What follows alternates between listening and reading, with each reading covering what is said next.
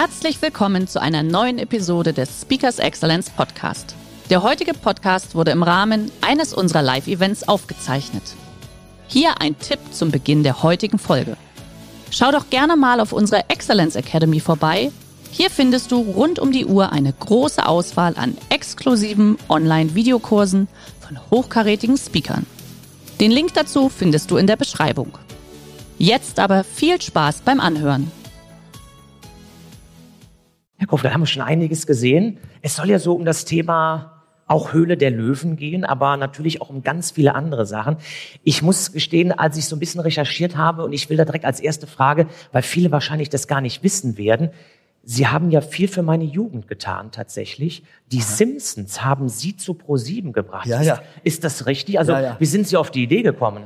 Also, ich habe die Simpsons nicht erfunden, aber ich habe sie in Amerika gesehen und habe sie dann auf Deutsch synchronisiert und bei Pro7 ausgestrahlt. Zuerst um 17 Uhr, dann um 18 Uhr, das ging gut und ähm, die Werbeeinnahmen sind ja immer höher, ähm, je näher man an die Primetime rankommt und die Simpsons haben äh, im Rahmen dieses Familienprogramms, das ich so zwischen 17 und 20 Uhr bei Pro7 äh, geplant hatte, äh, immer äh, wunderbar reingepasst und sie waren am Anfang natürlich unüblich, weil sie einen etwas kräftigen und, und manchmal auch zynischen Humor haben. Das heißt, man muss ein bisschen intellektuell angehaucht sein, um da immer mitzukommen. Aber auf der anderen Seite ist es eine herrliche Sache. Ich, ich finde, das ist wahrscheinlich, also ich habe, naja, zwei Zeichentrickserien, die die besten aller Zeiten sind für dich. Erstens die Familie Feuerstein.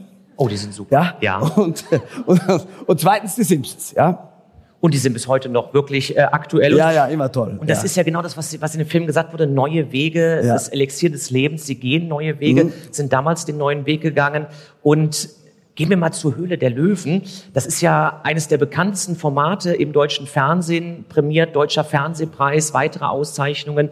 Und da ist ja so ein bisschen das Sprichwort, aller Anfang ist schwer. Vielleicht können Sie da ein bisschen erzählen, warum war der Anfang auch der Höhle der Löwen schwer? Warum mussten Sie auch da ja vielleicht erstmal neue Wege gehen oder brauchte es ein bisschen, diese neuen Wege zu gehen? Naja, ich bin ja nicht die neuen Wege gegeben, gegangen, weil die Sendung ja auf Vox lief und ich habe ja ProSieben gemacht und das kam alles viel später nach bei der ProSieben-Zeit. Ähm, aber tatsächlich war es ja so, dass ähm, dieses Format in Japan seinen Ursprung hatte. Da haben sich am ein paar Investoren in so ein Wohnzimmer hingesetzt und ähm, mit möglichen, ähm, mit Gründern sich unterhalten über mögliche Investments. Und das wurde gefilmt. Und deswegen liegen die internationalen Formatrechte auch bei Sony Pictures, ja, japanische Herkunft. So. Und dann kam das von Japan nach England. Und dort hieß das Format Dragon's Den, also die Höhle des Drachens. Ähm, und das war also vor den USA, ja, und das war gleich ein riesiger Erfolg in, in, in England, muss auch sagen, nach USA sind äh, die Engländer die kreativsten Leute so im Film- und Fernsehbusiness, im Marketing, auch im Werbebusiness, ja. Ähm, und dann kam es nach USA mit dem Namen Shark Tank und lief dort Saison für Saison, ja. Ich glaube mittlerweile seit 15 Jahren oder 17 Jahren oder sowas. Und war, war wirklich hier, das ist ja, ist ja sehr schwer für eine Serie, eine Saison überhaupt zu, zu überdauern. Ja, normalerweise werden ja Dutzende von neuen Serien pro Saison gestartet, im amerikanischen Fernsehen, aber dann mittlerweile auch im deutschen. Und wenn es eine Serie mal über drei Saisons schafft, ist das schon ein Riesenerfolg, ja. Aber über 14, 15, 16 Jahre, das ist äh, hier wirklich ein Ausnahmeerfolg. So, und dann kam die Geschäftsführerin von Sony Productions Germany auf die Idee, oh, das muss ich jetzt auch den deutschen Sendern anbieten. Und die ist also gepilgert von einem Sender zum anderen und niemand wollte es haben. Hauptargument, Wirtschaft im Fernsehen läuft nicht. Ja? Vor allem bei den Öffentlich-Rechtlichen. Wir haben gesagt, Wirtschaft im Fernsehen läuft zu komplex, zu wenig entertaining, zu, zu schmales Ziel, zu schmale Zielgruppe. Ähm, das interessiert, das ist zu, zu wenig attraktiv für die, für die, für das breite Fernsehpublikum. So, und dann hatte ein junger Programmchef, einer der programmbesten Programmchefs der letzten zehn Jahre im deutschen Fernsehen, die Entscheidung getroffen, bei Vox, das Format zu starten.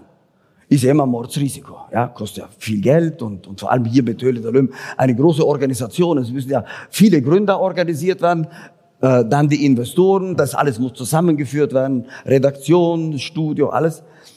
Und das war von, von Anfang an dann ein, ein wirklich großer Erfolg. äh, und das muss man noch ähm, re relativieren, ähm, denn Vox ist ja nicht einer der großen Sender, ja, ist ja nicht RTL oder ProSieben oder ARD oder ZDF, sondern ist ein Sender, wie man so sagt, der zweiten Liga. Und mit, und dieser Sender der zweiten Liga hat normalerweise einen Marktanteil von 6% und Höhle der Löwen startete mit einem Marktanteil von 12. Ja, so. Und da, und jetzt fragt man sich natürlich, wieso konnten sich so, so viele von den ähm, selbstpropagierten oder, oder tatsächlichen Fernsehexperten irren bei dieser Frage. Weißt du warum? Weil die Wirtschaft missverstanden wird als Disposition von Kapital und Produktionsmitteln. So, wie es in der linken Literatur immer steht. Aber Wirtschaft ist ja was ganz anderes. Wirtschaft ist ja Leidenschaft für ein Projekt. Freude am Gestalten, unternehmerisches Risiko. Wirtschaft ist und Unternehmertum ist ja eine Lebensform, eine Geisteshaltung. Äh, man spricht ja auch von Unternehmergeist. Und das ist ja ganz was anderes als diese technokratische Analyse, diese ideologisch-technokratische Analyse äh, hier von Kapitalismus und Unternehmertum. Und deswegen ist die Sendung zu einem Erfolg geworden. Deswegen bin, auch, bin ich auch dazu, weil ich wollte neben dem interessanten äh, Projekten und, und Menschen, die man da trifft. Ähm, ich wollte Unternehmergeist propagieren vor einem Millionenpublikum. Und das ist, glaube ich, heute notwendiger denn je, denn wir haben eine Tendenz immer mehr hin zur Staatsgläubigkeit, zur Staatswirtschaft. Der Staat inszeniert sich spätestens seit Covid ähm, als per permanenter Retterstaat, der die Illusion vermittelt, als ob alle Bürger vor den Risiken des Alltags und den üblichen Lebensrisiko beschützen könnte und retten könnte. Und das genau ist das Fatale, finde ich, denn in Wirklichkeit brauchen wir mehr Unternehmergeist und wir brauchen mehr öffentliche Anerkennung für unternehmerische Leistungen. Und ich sage das deswegen, versteht ihr, weil, weil es ja leicht ist, Staatsleistungen zu generieren. Die basieren ja auf Other People's Money ja, auf dem Geld der anderen. Und das sind wir alle, ne, die Steuerzahler. Aber eine unternehmerische Leistung basiert auf Eigenverantwortung, auf Eigeninitiative, auf eigenem Risiko und auf der eigenen Hand auf der Herdplatte. Und deswegen qualifiziere ich eine unternehmerische Leistung höher als eine Staatsleistung. Und man sieht ja bei diesem Format, viele Start-ups, Unternehmen sind ja dahin gekommen, haben sich vorgestellt. Und da ist natürlich interessant, Sie haben jetzt wirklich Dutzende Präsentationen gesehen. Na, mehr. Wahrscheinlich Hunderte. mehr. Deswegen, ja, ja. Dutzend ist schon untertrieben. Ich wollte es auch nicht endlos ja, sagen. Und interessant ist ja für mich, ich habe es ja auch selber immer geguckt, was unterscheidet da, und ich muss ein bisschen aufpassen mit den Worten, die Gewinner von den Verlierern, weil gibt es überhaupt Verlierer in diesem Sinne? Kann man das so sagen? Nein, nein, nein. Ich glaube, also alle, die da hinkommen, ja, das ist ja eine ganz winzige Auswahl hier aus der Gesellschaft und aus der ganzen Gründerszene. Alle, die da hinkommen, sind Gewinner, weil sie den Mut haben, ähm, hier überhaupt anzutreten. Ähm, zweitens, weil sie weil sie mit Leidenschaft äh, und, und, und manchmal mit dem letzten Erspartes ein Projekt entwickelt haben oder ein Produkt entwickelt haben, das präsentabel ist, das vermarkt, vermarktungsfähig ist. Ähm, und ich finde das Allertollste ist, dass sie den Mut und die Initiative haben, dahin zu gehen. So, also für mich sind das alles Gewinner. Wenn man jetzt im ökonomischen Sinne, dann da spielt ja deine Frage darauf an, äh, äh, qualifizieren will, sind das hier Gewinner oder Verlierer. Das kann man so schnell nicht sagen, nicht einschätzen. Denn es gehen ja auch viele mit einem Deal raus und scheitern. Genau. Ja? Und wir gehen manchmal zum Notar danach, manchmal gehen wir auch nicht zum Notar, weil sich dann herausstellt, das, was die in der Show erzählt haben, war nicht vollständig, da gibt es noch irgendwelche versteckten Gesellschafterdarlehen oder was ähnliches. Also geht man nicht zum Notar. Aber selbst wenn man zum Notar geht, das Geld einzahlt, dann scheitern natürlich äh, Unterne und Unternehmen ähm, ja in einer ziemlich hohen Frequenz, ja. Und das ist normal. Und das ist in der Höhle der Löwen vielleicht auch das eine Erfolgsgeheimnis, dass wir echtes Leben widerspiegeln. Da ist nichts inszeniert, wir wissen nicht, wer kommt, da wird nichts geschauspielert, man kann sich nicht verstellen, wir sind spontan, wir entscheiden mit unserem eigenen Geld und kriegen da nichts ersetzt, wenn wir es verlieren. Ähm, und das, glaube ich, fasziniert die Leute. Es ist ja eine Art Vorstellungsgespräch letztendlich, was da geführt wird. Und jetzt wirklich die Frage so, hm. was ist denn bei Ihnen so der ausschlaggebende Punkt gewesen? Wann haben Sie zugeschlagen, zugeschnappt? Das müssen ja Nuancen sein. Das sind ja wirklich ja. Äh, Minuten, die da nur eine Rolle spielen. Ja, ja, ja. Und auch das Verhalten meiner, meiner äh, äh hier Investorenkollegen, ja, ob die den Deal auch haben wollen oder nicht. Ne? Wir sind ja manchmal im Wettbewerb.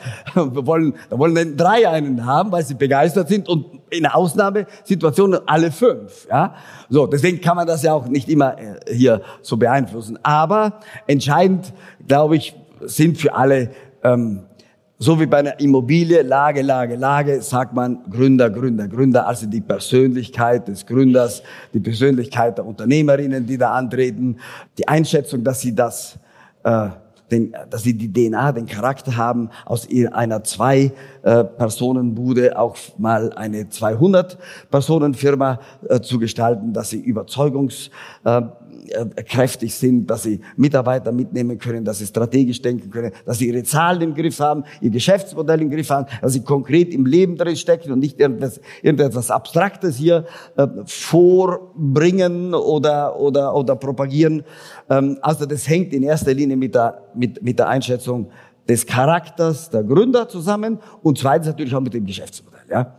Geschäftsmodell muss überzeugend sein und muss einem das Gefühl vermitteln, die Einschätzung vermitteln, dass da vielleicht von den 100.000 Euro Umsatz, die Sie jetzt machen, auch mal 10 Millionen oder 15 hier werden könnten und dass dabei nicht unendliche Verluste entstehen.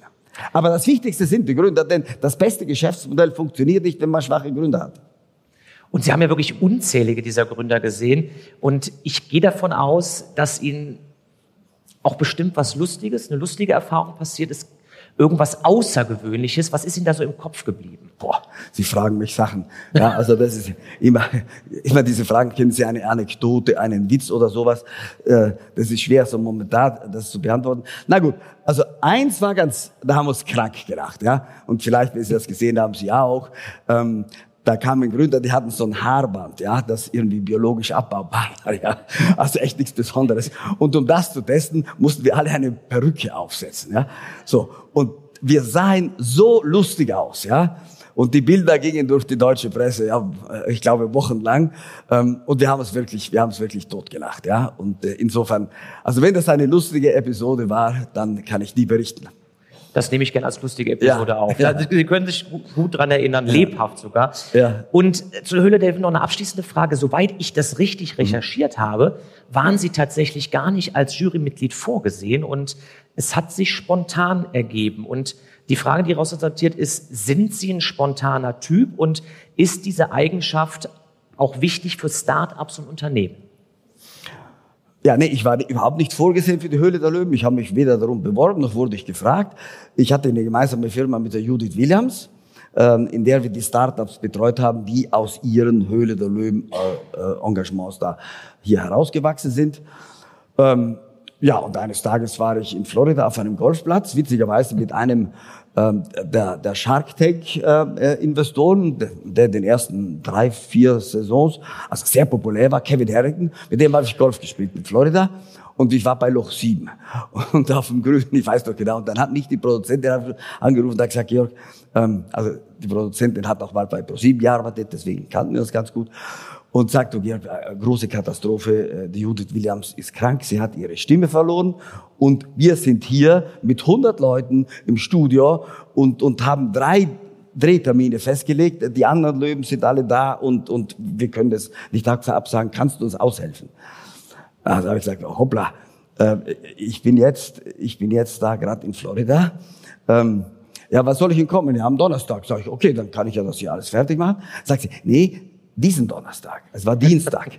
Und dann habe ich gesagt, hoppla, habe ich zum Kevin gesagt, Kevin, so sorry, ja. Er hat gesagt, George, no problem, business always first, ja.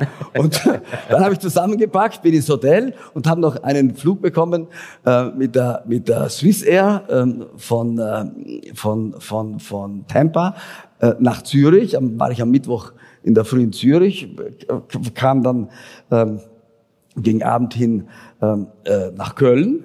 Ähm, und da hat mich die Produzentin eingeführt. Äh, ich habe mit ihr noch Abend gegessen. Ja, und am nächsten Tag um 10 war ich im Studio. Und saß da und äh, habe meinen ersten Deal auch gemacht dann, ja.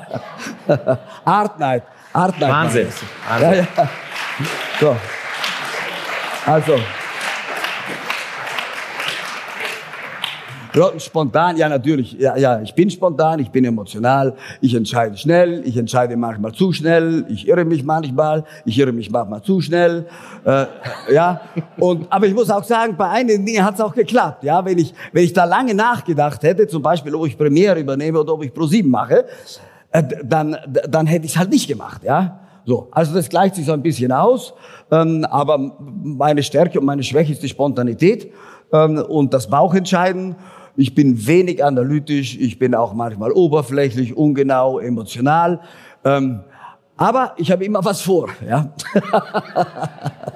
das heißt, ich höre raus, persönlich, spontan, wichtig, auch für ein Unternehmen wichtig, spontan zu sein? Ja, ich glaube, Unternehmertum heißt ja, dass du dich für was begeistert, ja, und dass du ein neues Projekt im Auge hast. Und du hast ja nicht immer nur neue Projekte. Du musst ja schauen, dass die bestehenden Projekte weitergeführt werden. Deswegen habe ich so riesen Respekt vor der mittelständischen ähm, äh, Unternehmen, vor dem mittelständischen Unternehmertum in Deutschland. Ja, die, die sind ja, die innovieren ständig, die, die, die, die fürchten sich nicht vor Innovation, die erfinden, aber sie machen auch mit einer Konsequenz und auch mit einer gewissen konservativen Bilanzierung, ja, ähm, äh, hier ihr Tagesgeschäft weiter. Und da kann man vielleicht nicht immer so spontan sein. Ich für meinen Teil muss sagen, ich bin halt spontan. Ähm, äh, ich glaube, das braucht man auch, sonst trifft man ja keine Entscheidungen. Ja? Ent, Ent, Entscheidungen, da kann man Analyse, Stärken, Schwächen, Pro und Konter und so weiter alles machen und irgendwann mal entscheidet man das. Das nimmt ja in Zukunft die KI ab. Wahrscheinlich ja, aber trotzdem, trotz KI wird man immer wieder Ermessensentscheidungen treffen müssen. Und die haben dann mit einer gewissen Überzeugung zu tun, mit, mit nicht datengetriebenen Erkenntnissen, sondern mit einem bestimmten Grundgefühl, dass es klappen könnte. Und das ist ja überhaupt das Spannende am Leben. Die besten Erlebnisse sind ja, wenn man das Gefühl hat, es könnte klappen. Wenn es geklappt hat, okay, dann hat man gesagt, wunderbar. Aber das beste Gefühl ist diese Übergangsphase vom Nichtklappen bis zum, es könnte möglicherweise gehen. Ich vergleiche das immer, ich vergleiche das immer mit dem Flieger, ja. Also der macht, der ist auf der Startbahn und das rumpelt und so ja. Und der beschleunigt langsam, so. Und dann ist diese, diese, diese magische, dieser magische Moment, wo, wo der Flieger abhebt und es rumpelt immer noch alles so. Und dann hat man das Gefühl, hoppla, es kann klappen. Und unter uns, und unter uns gesagt, es ist besser. Da sagt man auch, hoffentlich klappt's, ja. Dann können wir ja. das als Gefühl jetzt mitnehmen. Wie soll es sein? Der ja. Übergang von Spontanität. Okay, ich verstehe. Wunderbar. Ja. Vielen Dank schon mal dafür. Spontanität. Jetzt gehen wir mal zurück in die Vergangenheit. Wir mhm. haben es gerade schon ein bisschen in dem Video gehört. Und ich würde Ihnen mal gerne drei Sachen vorlesen. Eine Sache ist relativ bekannt, Tellerwäscher. Und jetzt kommt das Spannende, Skilehrer und Ofenwerker. Was haben denn die drei Begriffe mit Ihnen zu tun? Erzählen Sie doch gerne mal. Naja, Tellerwäsche ist nicht ganz präzise. Ich war Abspüler. Oh, Entschuldigung, ja? Entschuldigung. Weil, ja, na klar, weil Abspüler ist ja mehr. Ne? Man hat ja auch noch Schwarzgeschirr, also Pfannen und Töpfe. Die musste ich mit der Handwäsche machen und, und die Teller, die kamen in die Spülmaschine. War im, im Hotel Aurora in La Villa im Garatal, ja, mit 14. Da war ich aber auch schon Abspielchef. Denn, ja, ja. Ja, ja, denn ich hatte ja den zwölfjährigen Assistenten aus Olang. Ja? ja, ja, ja. So, und, und hier Skilehrer. Ja, Skilehrerprüfung habe ich bei der Universität Donaustadt in Wien gemacht. Also nicht in Wien selbst, sondern da organisiert dann in Leoben. Ähm, das ist die unterste Skilehrerklasse. Also ich bin kein toller Skifahrer. Es gibt fast alle Skilehrer, können besser Skifahren als ich, aber ich kann es gut erklären. Und ich habe ich hab, ähm, Skikurse dann veranstaltet. Also ich war dann bald Skireiseunternehmer für die Universität Wien und äh, wie ich meine Doktorarbeit über das Europäische Parlament geschrieben habe, für was es sagt, für die Eurokraten, also für die Europäische Kommission, für, für, für, für das Europäische Parlament und habe das alles selbst organisiert, habe in der Mensa hier aufgehängt ein Plakat auf Französisch, Cour de Ski, Tirol de Süd und so.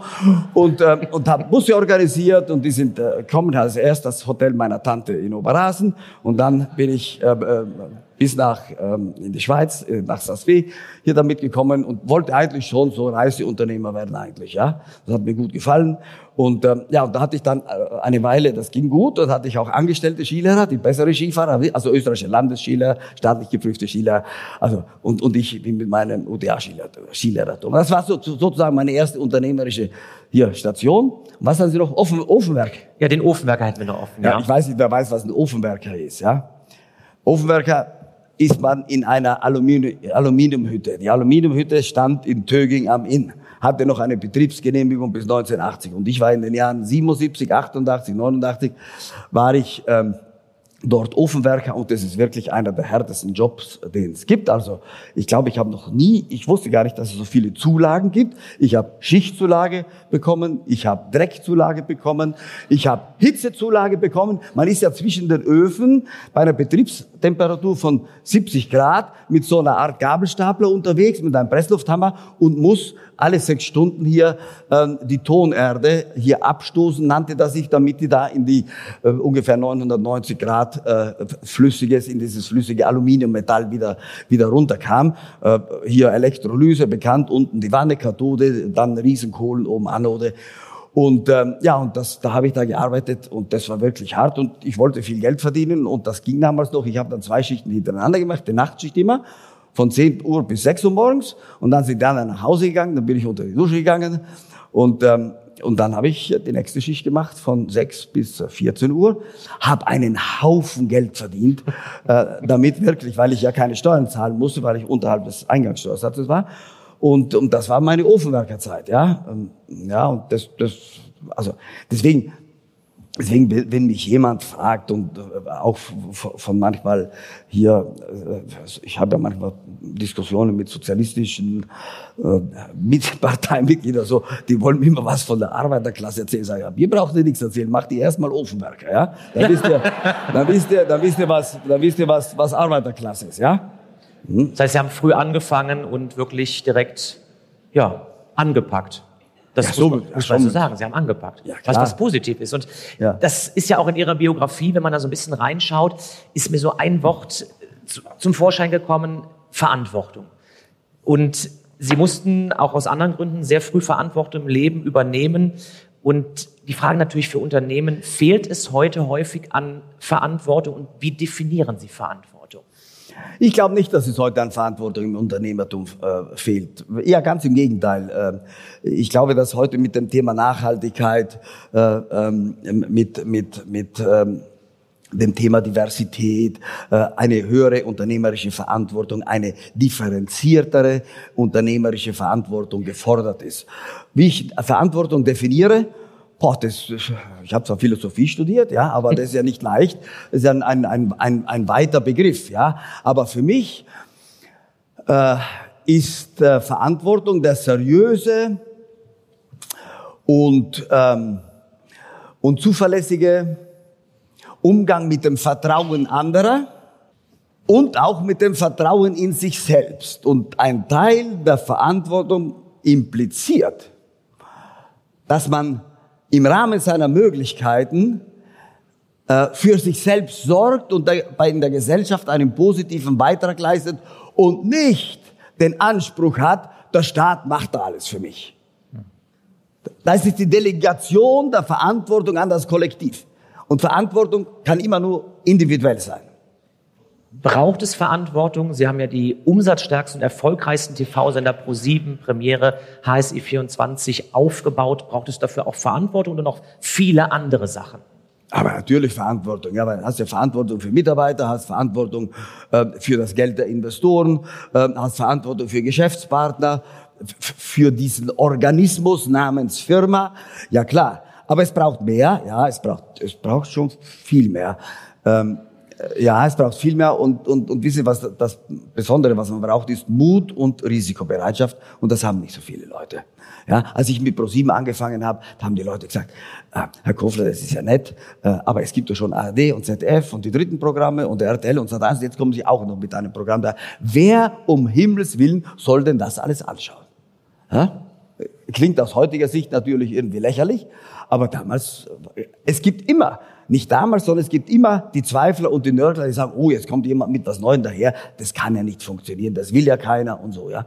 Und äh, bei Premiere noch viel schlimmer, da hat ja keiner mehr einen Cent darauf gewettet, gesagt, PTV in Deutschland funktioniert nicht, ähm, geht alles den Bach runter und so weiter und so weiter. Also also man kann, man muss Ausdauer sowieso mitbringen, ein gewisses Talent und, und Gespür für Geschäfte.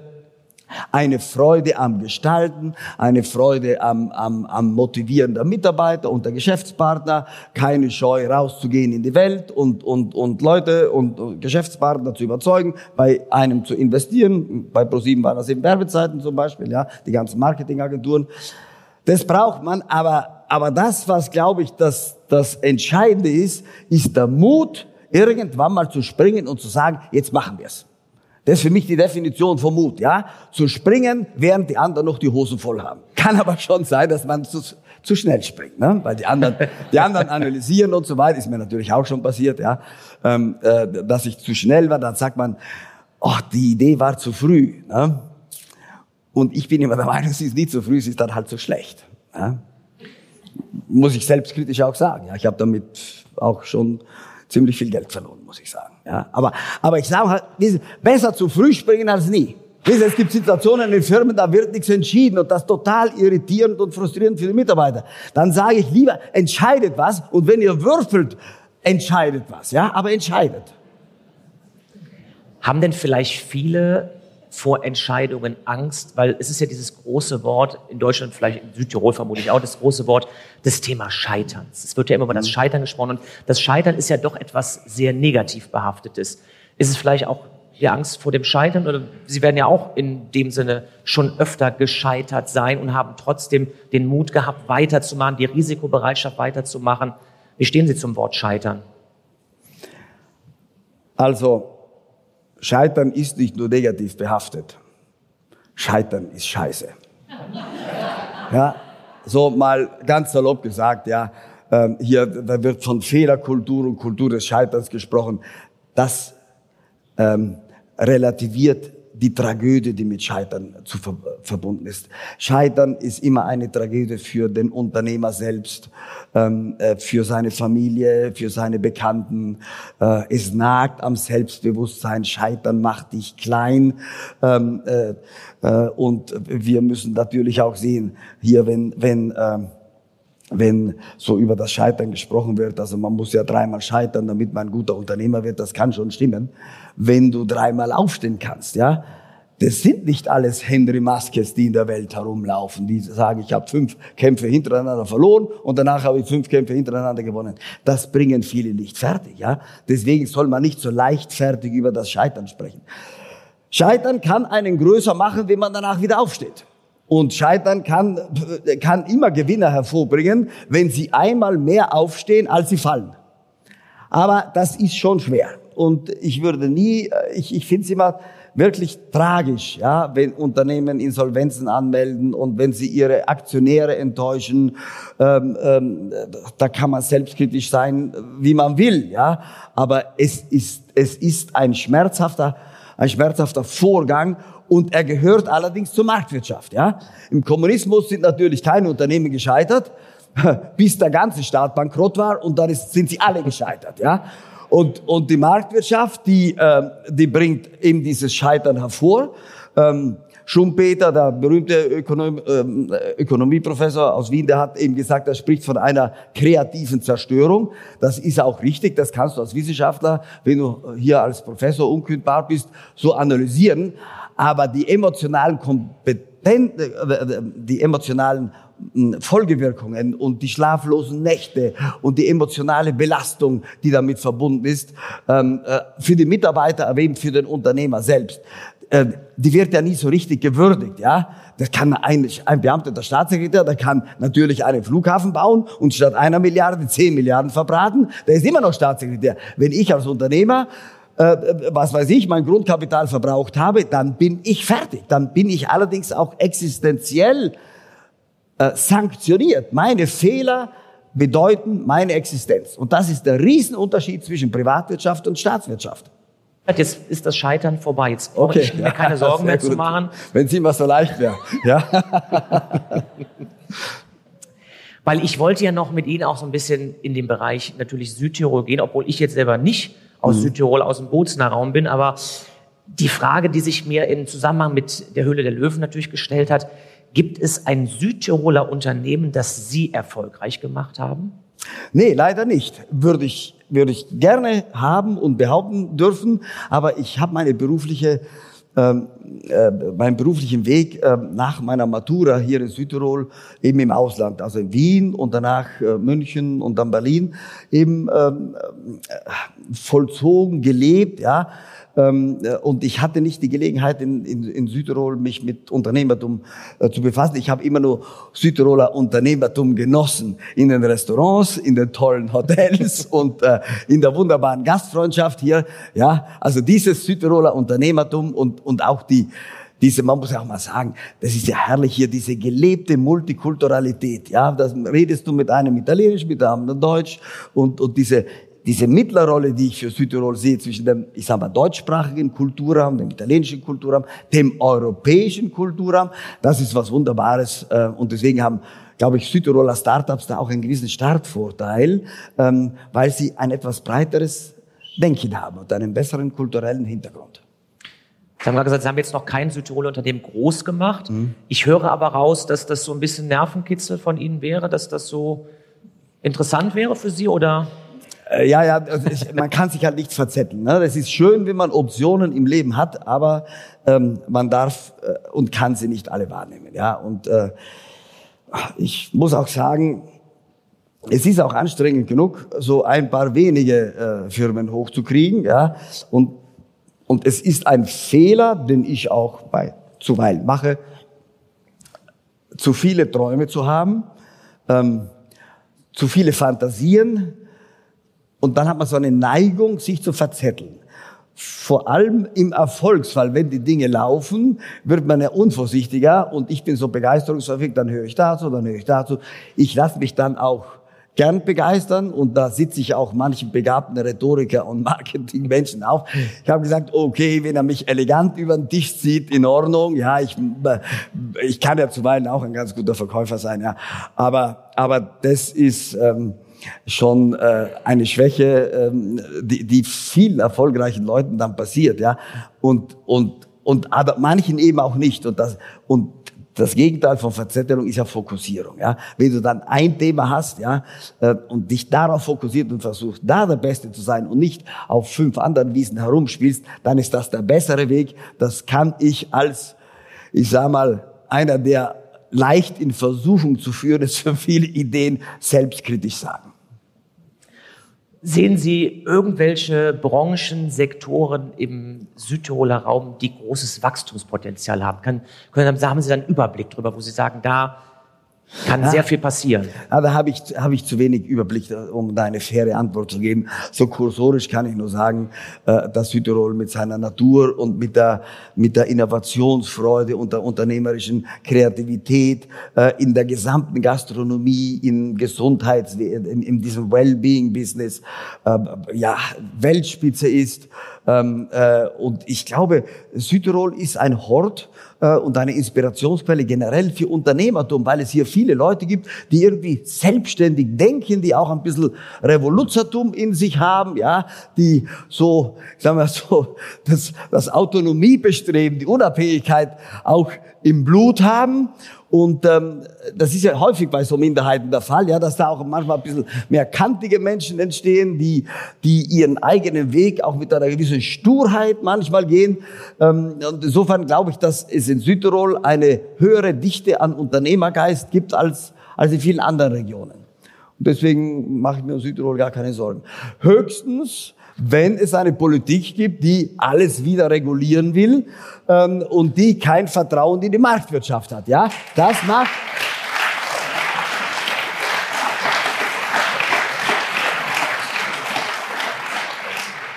Das stranguliert den unternehmerischen Geist und frustriert die Leute, die was unternehmen wollen. Ja? Und so ein paar Tendenzen spüre ich in Südtirol auch. Ja, äh, in dieser äh, Regierung, die ich nicht so gut kenne. Aber wenn ich mir manchmal hier die Bauverordnungen und und und ähm, äh, also habe heute in der Dolomiten gelesen vom, von einem Wolfsgesetz, ja. Äh, das soll ich sicher. Also, und dafür brauchst du aber noch unendlich viele, unendlich viele äh, hier Verordnungen, damit ein Jäger irgendeinen Wolf erschießen darf, ja, wenn der, wenn der schon mal 100 Lämmer irgendwo gerissen hat, ja. Also das finde ich, das ist, das ist natürlich äh, der Ausdruck einer über eines Überregulierungswahns, ähm, der für jede kleine ähm, für jeden Winkel des Lebens glaubt, eine Kontrolle ausüben zu können und den und Missbrauch gegebenenfalls zu verhindern. Du kannst Missbrauch nie ganz verhindern, aber du kannst all diejenigen, die ehrenhaft sind, damit strangulieren, indem du glaubst, mit nochmal Gesetzen den, das Missbrauchspotenzial von dem ein, zwei, drei Prozent schwarze Schafen halt ausschließen zu können. Wenn Sie eine Entscheidung getroffen haben, die nicht richtig war, haben Sie da für unser Publikum einen Tipp, wie Sie damit umgehen? Gehen Sie dann Golf spielen, schwimmen, eine Runde wandern oder ist es was ganz anderes?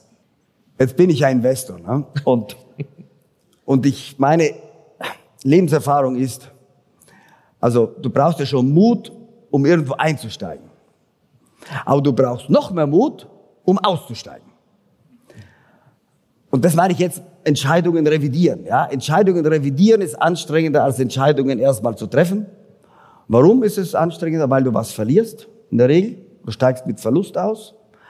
Du steigst nicht nur mit materiellem Verlust aus, du steigst auch mit einem Verlust an Selbstwertgefühl aus, weil du dich geirrt hast. Du bist enttäuscht und, und das lässt sich nicht verhehlen, man hat auch Angst vor Gesichtsverlust. Ja? Ähm, und Entscheidungen zu revidieren ist aber mindestens genauso wichtig wie Entscheidungen zu treffen. Und deswegen hilft alles nichts. Ja, man muss entsche falsche Entscheidungen, sobald man sie erkannt hat, revidieren, so schnell wie es geht. Und der Trend ist genau anders. Man versucht sich hinauszuwurschteln, hinauszuwurschteln und sagt, es wird schon irgendwie gehen, vielleicht nochmal gehen. Und es wird in der Regel eigentlich immer, immer schlimmer. Aber ich muss sagen, ich selber häufig genug so gegangen, man denkt, boah, was sind die Downsides? Ja, was ist der Schaden, wenn ich diese Entscheidung revidiere? Die Tendenz ist, dass man dann den Schaden der Revision mh, hm, mal ziemlich genau weiß oder einschätzen kann. Man kann viel weniger einschätzen die Folgewirkungen, wenn man die Entscheidung verzögert. Aber der innere Trend ist dazu, die Entscheidung zu verzögern, weil es schwer ist, Entscheidungen zu revidieren. Bei Investments, aber auch bei Personalentscheidungen. Mhm. Vielen Dank für die Antwort. Ja. Also eine ja. Entscheidung revidieren, muss sein, ziehen, muss sein und, ziehen. und man muss manchmal den eigenen Schweinehund besiegen und sich einfach trauen. Ja. Ich habe die letzte Frage, Herr Kofler. Und dann gucken wir mal, vielleicht gibt es ja noch ein, zwei Fragen, die aus dem Publikum kommen. Mhm. Schauen wir gleich. Welchen persönlichen Tipp, der Ihnen bis zum heutigen Tage geholfen hat, können Sie uns zum Abschluss mitgeben? Oi, oi, oi. Hm. Das ist schon sehr das ist schon ein, ein, tiefgründig, eine, Ja, ja, ja. Und das auch noch honorarfrei. Ja? Normalerweise Psychologen und so verlangen ja viel Geld für sowas. ja, ähm, also bleibt aktiv. Wer nicht aktiv ist, kann kein Glück haben. Wer nicht ständig nach neuen Türen sucht, der wird kein Glück finden. Und deswegen bleibt aktiv und neugierig, geht auf solche Veranstaltungen wie diese hier, vielleicht trefft ihr irgendjemanden, ja. Ähm, mit dem ihr eine neue Idee entwickeln könnt. Ich glaube, Aktivität und Neugier ist das Lebenselixier, wie ich da auch gesagt habe. Freude an Veränderung, Veränderungsbereitschaft. Ja, das ist es, was ich euch sagen kann. Und die, das Gegenteil ist, wer den ganzen Tag im Bett liegt, der kann kein Glück haben.